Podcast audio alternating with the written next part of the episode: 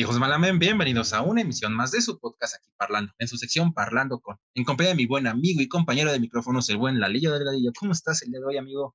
Muy bien, amigo, aquí iniciando para una plática más contigo, con nuestro gran invitado de este día, pero pues hay que primero darle la bienvenida a nuestros, a nuestro, nuestra comunidad parlante, perdón, y pues aquí a darle, que es mole de olla, y pues sean muy, bienvenidos muy bienvenidos a este episodio más de Parlando con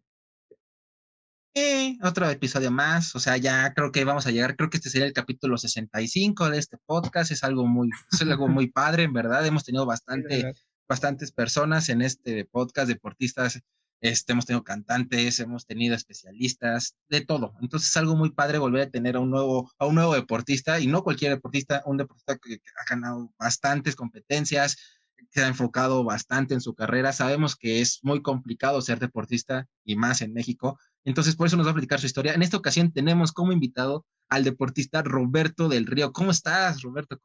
¿Cómo, te la pasas?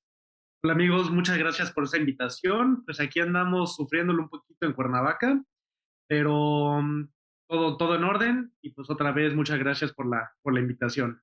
Lo, bueno es que está sufriendo, Roberto, la verdad. En Cuernavaca. Aquí sufriendo, a gusto. sí, oye, pues, sí, como, como bien comentas, te agradecemos bastante que hayas aceptado esta invitación a este podcast. Y creo que para arrancar esta linda charla, creo que es algo muy padre que nos platiques por qué la natación. O sea, habiendo bastantes este, deportes, ¿qué fue lo que te motivó? ¿Qué te llamó la atención? ¿Cómo eso, amigo. No, no es cualquier natación, es amar abierto, o sea, no es cualquier natación. sí. Bueno, les voy a platicar un poquito cómo inicié en la, primero en la natación y después cómo me enfilé hacia aguas abiertas. Em, como ya sabrán, aquí en Cuernavaca la gran mayoría de las casas tiene alberca. Entonces mis papás, junto con mi hermana, nos metieron a clases de natación, más que nada como un seguro de vida, ya que si nos invitaban a alguna casa, alguna fiesta, ellos no tuvieran como que el nervio de que no supiéramos nadar.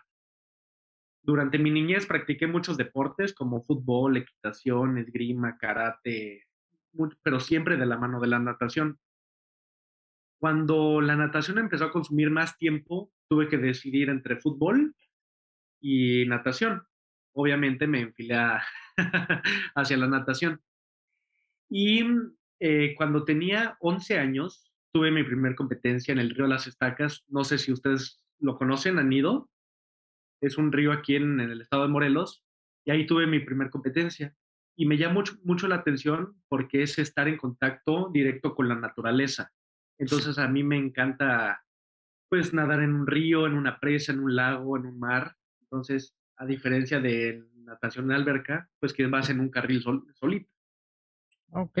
bueno, entonces este, podrías decir que también estarías preparado para los pentatlón, o sea, podríamos decirlo así. Sí, para, digamos, para triatlón, que es ah, eh, nadar, nadar, bici y correr. Pentatlón igual abarca más, más otros deportes, pero eh, más encaminado hacia el triatlón. Es que como mencionaste que habías este, practicado el esgrima, por eso más o menos. sí, sí. Pero uy, ya, ya, la verdad ya ni me acuerdo. Muchos años. Sí, o sea, y es algo muy padre, ¿no? O sea, que cómo, cómo tus papás lo, lo vieron en una forma de, eso es que ese es un seguro de vida, o sea, yo te soy sincero, yo no sé nadar, a mis 25 años no, no, nunca, nunca salió esto de la natación para mí, y la verdad es algo muy padre. Cuando quieras, acá en Cuernavaca y aquí luchamos una nadadita. Sí, sí, sí, y, y, quieras o no, cuando quieras ir de vacaciones a cualquier lado, una playa, no se sabe, o sea, la verdad, si quieres ir, no sé, de vacaciones a un, no sé, un crucero y llega pues, un accidente que ojalá nunca pase, sí es, es una gran ventaja. Son de las cosas básicas que se deben saber. Y, y es, algo muy, es algo muy padre. Y qué mejor que tú lo tomaste ya como una vocación. Y platícanos cómo ha sido esta, e, esta, es que esta formación, es que yo para mí los deportistas, yo siento que nacen luego, luego con la medalla de, es que yo quiero ser deportista y tienes que ser súper, súper atleta, aparte un chingo de compromiso, poco a poco tienes, ¿cómo ha sido esa constancia? Platícanos en ese aspecto. Por decir, justamente antes de entrar aquí al, al aire, pues decías, ay, mira qué, qué cantidad de medallas tienes. Eh, eso no es porque, ay, voy a meterme al agua y voy a ganar una medalla. ¿no? Requiere, de, la verdad, de mucho esfuerzo, mucha dedicación, mucho, mucho de todo, ¿no? Llevar una dieta, eh, pararte temprano, acostarte temprano, no ir a fiestas. O sea, parece fácil tener esto aquí atrás, pero sí requiere de mucho, mucho esfuerzo y dedicación. Y mm, como, como es un dicho, ¿no? Si fuera fácil, todo el mundo lo tendría. Totalmente, todo el mundo lo haría. Así es. Y, bueno, ahorita que mencionas pues tus logros, tus medallas que nos estás mostrando, esa parte de la infancia, nos mencionas que iniciaste desde los 11 años, esa parte infantil de ti, ¿cómo la supiste manejar, vivir? Porque pues me imagino que has de haber perdido fiestas infantiles de tus amigos, pero tu constancia te llevó a eso. Sí, a, esa edad la, la, parte más importante obviamente es el apoyo de tus papás. Entonces, ahí mis papás siempre estuvieron al pendiente de nosotros. Eh, digamos, mi mamá fue la que era nuestra nutrióloga, psicóloga, enfermera, digamos, todo. Y justamente eh, cuando, digamos, iba en primaria, secundaria y así, decían, ay, a Roberto ya no lo invitamos a las fiestas porque nunca va. Pero pues la verdad, eh, esto que tengo aquí atrás es mucho más satisfactorio de que ser la persona que más fuma, la persona que más toma, la que, o sea, eso la verdad pues no te lleva a ningún lado y pues estoy aquí hoy con ustedes contándoles mi, mi experiencia en, el deporte. Sí, claro, y bien mencionas, ahorita tocaste un punto muy, pues, de sociedad, ¿no? De, ah, si no tomas, es, no eres fiestero o no, no te gusta la fiesta, si no tomas o si no fumas, pues aléjate de nosotros, ¿no? Porque nosotros somos puras, puros chavos que fumamos y todo eso, ¿no? Pero también, pues, en este podcast nos están escuchando niños, nos están este, adolescentes que están iniciando con algún deporte, ya sea fútbol, americano, pero pues, o sea, es, es ese motor que tú puedes dar o enseñarnos de que pues las fiestas o los amigos van y vienen, ¿no? Por, Lo que te...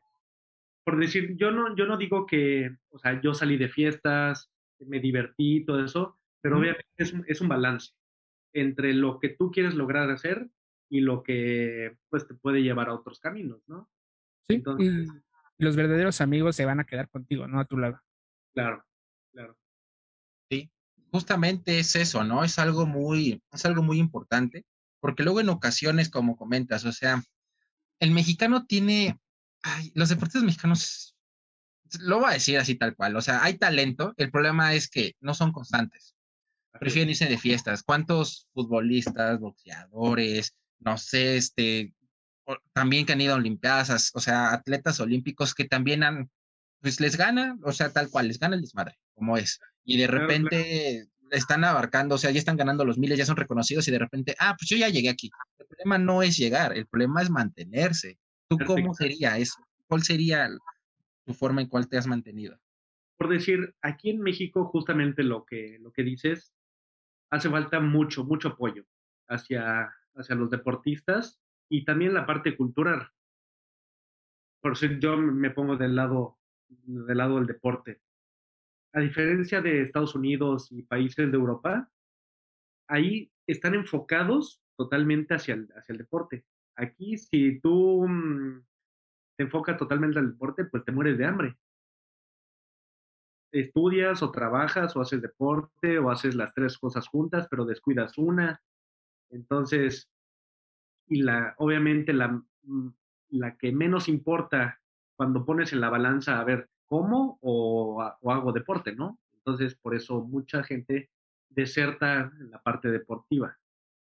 Sí, y bueno, ahorita en este caso pasan las Olimpiadas y mucha gente, mucha, pues gente que no sabe, ¿no? Bueno, o no está tan familiarizada con este o estos deportes, pues ve el caso de la arquera mexicana, bueno, que ya se nacionalizó de Orlando, pero pues fue muy criticada de que, ay, ¿por qué se fue?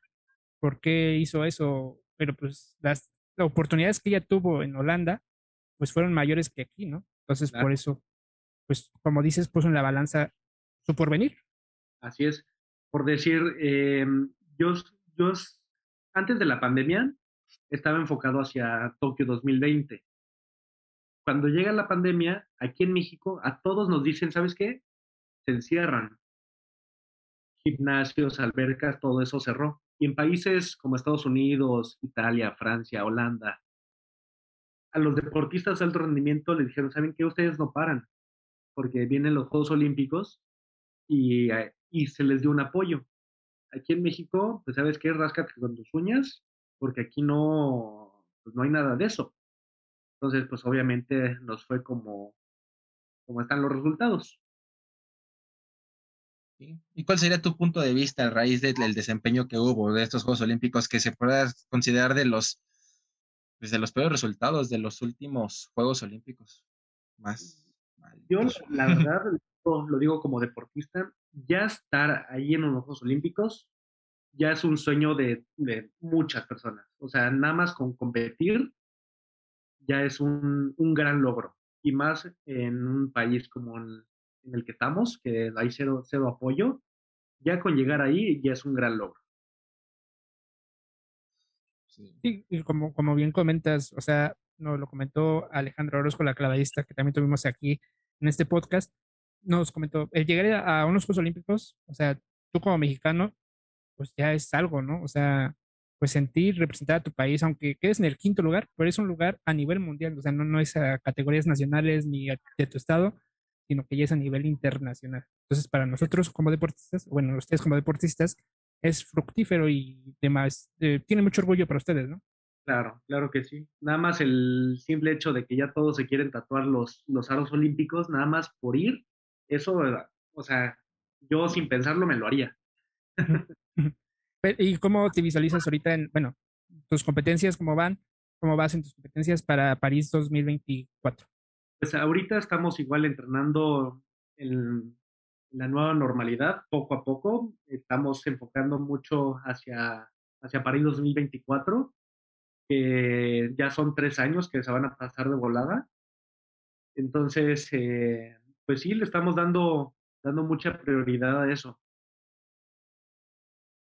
Y aparte no es nada fácil, o sea, eh, estarte, es que son muchos sacrificios, o sea, ahorita lo, lo, lo, fuimos hablando desde tu niñez, ¿no? De las fiestas infantiles, pero ahorita ya, ya una persona ya grande, ya con su familia, tienes que ir a otras partes del mundo, tienes que esforzarte aún más. Ahorita yo, ya no, no, no, nada más eres tú, porque tú como luego adolescente te dices, ah, no, pues nada más soy yo, o sea, estoy con mis papás, no pasa nada. Pero no, ya cuando tienes una familia por medio, tienes que salir adelante y ya no nada más luchas por ti, volteas atrás y ya después es, wow, no más tengo que luchar por mi esposa, por mis hijos. Entonces ya es un triple esfuerzo, pero también, aparte de un esfuerzo, también es un apoyo enorme lo que te dan. O sea, llegas con tu medalla y ver a, ver a tu familia ahí ya formada y tú dices, o sea, es, es un doble, es, un, es una doble medalla. Es una medalla que no, no está este, en físico, como las que tienes atrás, pero sabes que es un valor sentimental enorme. Es algo muy padre eso. Es algo que no se puede describir andas. No encontraba las palabras y sí, justamente es eso. No, no se puede describir, lo quieras o no, ese sacrificio de a lo mejor se cruza una competencia durante un, una fiesta de uno de tus niños o el, el cumpleaños de tu esposa y tú así de, pues estoy, no sé, estoy en Europa, te mando a felicitar y ahorita las tecnologías son de, me puedo conectar, ¿no? O sea, podemos tener un Zoom y pues te felicito, ¿no? Pero tú, ¿cómo afrontarías eso? ¿Cómo, cómo, sería tu mentalidad a raíz de esto? Sí, eh, siempre en la parte deportiva tienes que trabajar mucho la parte mental.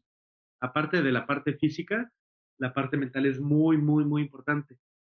Porque, por si en mi deporte, en las aguas abiertas, también, aparte de, de, que vas contra los contrincantes, también luchas contra la marea, contra animales, contra la temperatura. Entonces la parte mental es muy, muy, muy importante. Entonces, por decir, ante esa situación, pues tampoco dejar que te afecte eh, las ciertas circunstancias que están fuera de tu alcance. Entonces, para que no te afecte la parte competitiva. Es muy, muy importante tener la parte mental al 100% siempre. El, el, bueno, eh, después de esto, de tu familia, de tus logros, de tus, este, ¿cómo podríamos decir? De tu actividad mental también, bueno, de tu entrenamiento mental, psicológico y físico, el boom de las redes sociales. Igual, me vuelvo, a me, me, vuelvo a regresar a los Juegos Olímpicos. Fueron muy criticados los deportistas, ya sea de México, de otros países, mediante estas redes sociales, ¿no? Sí, ¿Cómo tomas esa parte de decirle a, a, alguien que esté diciendo algo, un comentario no tan malo, pero que puede llegarte a afectar, ¿no? ¿Cómo lo manejas tú? es que también tienes que tomar las cosas de la persona de quien viene. Entonces, a lo mejor, si es alguien que está sentado en su sillón criticando, entonces, pues, a ver, métete junto conmigo y nada 10 kilómetros en el mar. ¿no? gáname. Ah, entonces, por cierto, criticaron mucho a la gimnasta mexicana, Alexa Moreno. Sí. Entonces, a ver, quiero ver que todos la, critican, se pongan a hacer lo, lo que ella hace, ¿no? Entonces, antes, mejor de, de criticar, hay que ver eh, las virtudes que tienen esas personas y dices, bueno, a ver, si yo lo hago mejor, ahora puedo, puedo, puedo dar mi punto de, de, vista, mi opinión y todo eso, pero si no, mejor eh, aplaudir lo, lo bueno. Sí, porque ahorita es tan fácil, o sea, cualquier persona con una red social, o sea, a lo mejor antes del 2010, pues no había tanto problema, ¿no? Nada más se quedaba ahí en poses o en alguna mesa de debate de deportistas o exdeportistas y ya, hasta ahí quedaba. Pero ahora no, ahorita ya cualquier persona, hasta adolescentes o niños que tienen redes sociales, ¿no? Ay, no me gusta tu desempeño. Y ya de repente entras a su perfil y es un niño con una foto de algún videojuego y te así de, hasta te da risa, ¿no? Sonríes así de, bueno, está bien. Así ahí queda. Entonces, esa es la, la, gran desventaja también de las redes sociales, que, porque también el poder de la prensa, ¿no? Eh, de repente, eh, los encabezados que dicen de que México, pésimo desempeño cualquier cosa, ¿no? Y eso obviamente afecta a todos los deportistas. Sí, sí, porque no nada más es, no nada más el problema es con una disciplina, sino están englobando a toda la delegación mexicana. Claro, claro. claro. Y los que sí, los que son un desempeño al 100% de traen medalla, pues también salen en, ese, en esa fila. Aunque sí. No me metas ahí, ¿no? Pues, es algo sí, muy es complicado. Un trabajo, un, sí, es complicado y es un trabajo que está pues desde años. Y, y, y bueno, Robert, eh, ¿qué, ¿cuál ha sido tu mayor recompensa de tener, o sea, tus medallas, pero la parte personal, ¿cuál es tu mayor recompensa la que te ha dejado esta, esta disciplina, como, como lo es nadar a mar abierto? La, la mejor recompensa, hijos, es que son varias cosas. Por decir, la gran ventaja de conocer muchos países, mucha gente, eh, diferentes culturas. Eh, pues sí, ju justamente poder, poder viajar y más, más que nada haciendo lo que me gusta. Okay. ¿Y tu mayor recompensa deportiva, hablando? La que hayas dicho, ah, esta la sufrí mucho y por eso tiene la palomita ahí. Es que, por decir, la medalla más sencilla fue un escalón para poder llegar a, a todas estas medallas que están aquí. Cada competencia, aunque sea de las más sencillas o las más duras, uh -huh. es un, un, aprendizaje. Entonces, no puedo como decir que esta medalla es la que, la que más o no sé, es que son como escalones que vas, que vas subiendo. Son peldaños, su son peldaños. Como en algún momento lo platicamos en una entrevista, que para ser un deportista de alto rendimiento, primero tienes que ser el mejor en tu municipio, después el mejor en tu estado, después el mejor en tu país y después tienes que ser el mejor en Centroamérica, ya después en Centroamérica, después el mejor en, en Norteamérica, ya después claro. de eso, ya después toda América, ya después ya se vienen todos los, los mundiales, eres el mejor en mundialmente y al último ya sigue la, los olímpicos. Pues, los olímpicos. Es un camino, o sea, yo por eso los admiro. Yo, no, yo, yo me caí que si corro un kilómetro, dos kilómetros, tiene años que no hago ejercicio y ay, es por la pandemia que quede claro, ¿eh, chicos. Porque antes sí iba al gimnasio y todo. Entonces, pero ahorita con la pandemia tengo que retomarlo. Vas a decir, ahí es que me lastimé la rodilla, ¿no? Parece chiste, pero a los 10 años sí me la giré. ¿eh? no, sí, es, es que es la consistencia y como tú dices, ¿no? Si te quieres dedicar a ser deportista, falta. En México, y no nada más en México, hemos tenido también algunas experiencias de toda Latinoamérica que dicen, es que no hay apoyos. Eh, no, no, no hay apoyos, o todavía que no haya, todavía que no hay apoyos, todavía la gente te tira y te dices, no tengo apoyos. Ah, no pongas pretexto, no que eres muy bueno. Pues sí, claro. pero me hace, o sea, pero necesito viajar. Y luego dices, si te dedicas a otra cosa de que quieres, que vas a trabajar o tienes una carrera sobre, bueno, aparte de tu carrera deportiva o una carrera, una licenciatura, sí. y la gente se queda así de. Sí, sí, Ay, claro. No, y aparte eso es un doble, doble esfuerzo, ¿no? Tener tu carrera profesional y tu carrera deportiva, pues.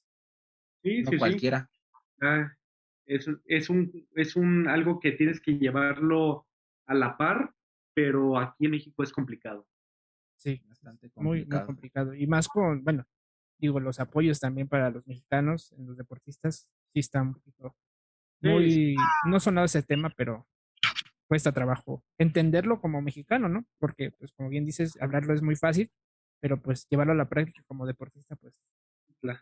tiene su, Ahí está la, la, la complejidad. exactamente.